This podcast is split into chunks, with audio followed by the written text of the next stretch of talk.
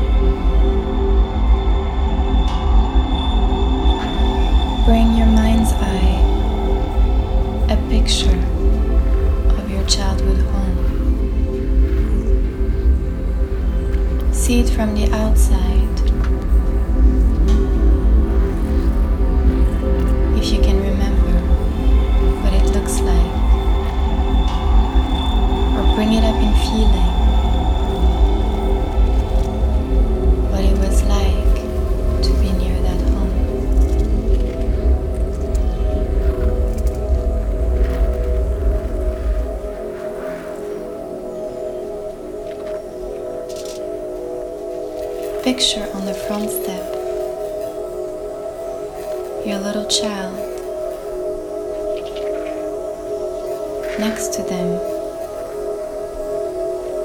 the now adult you.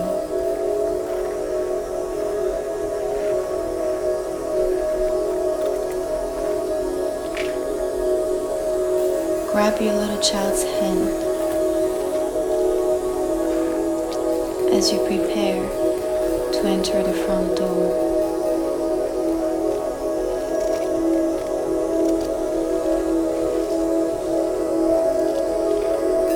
walk through the door and begin to explore what's inside.